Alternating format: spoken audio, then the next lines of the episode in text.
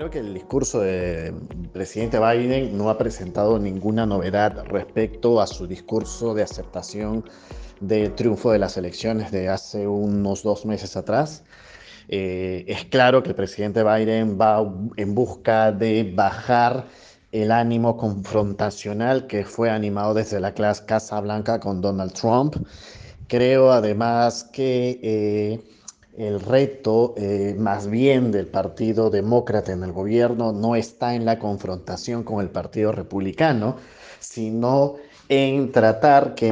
al interior del Partido Demócrata no se genere una división por este grupo de izquierda más, eh, por decirlo de alguna forma, más radical, aunque no, no es radical como se conoce aquí en el Perú, pero más radical, eh, encabezado justamente por la vicepresidenta Kamala Harris, que pretenda imponer una agenda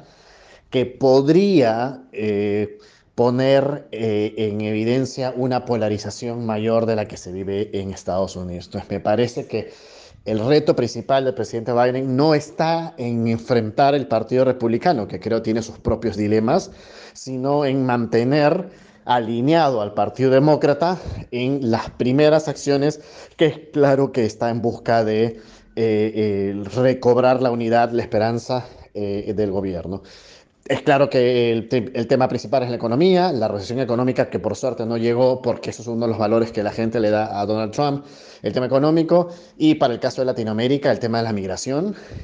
y el componente Venezuela, México, que han sido, eh, y, Brasil, que han sido los, digamos, los vínculos eh, más, más claros del presidente Donald Trump en, eh, en su gestión. Vamos a ver que, si es que cambia esa relación e imagino que también estará esperando el presidente Biden en eh, también conocer pues, cuáles serán los resultados de las elecciones que vamos a tener en Perú, en Ecuador, en Colombia y en México, no las presidenciales, pero las de eh, gobernaciones que son este año. Este año hay varias elecciones y creo que ese panorama político puede incidir en las decisiones geopolíticas que pueda tomar eh, Joe Biden en, en el tema de Latinoamérica.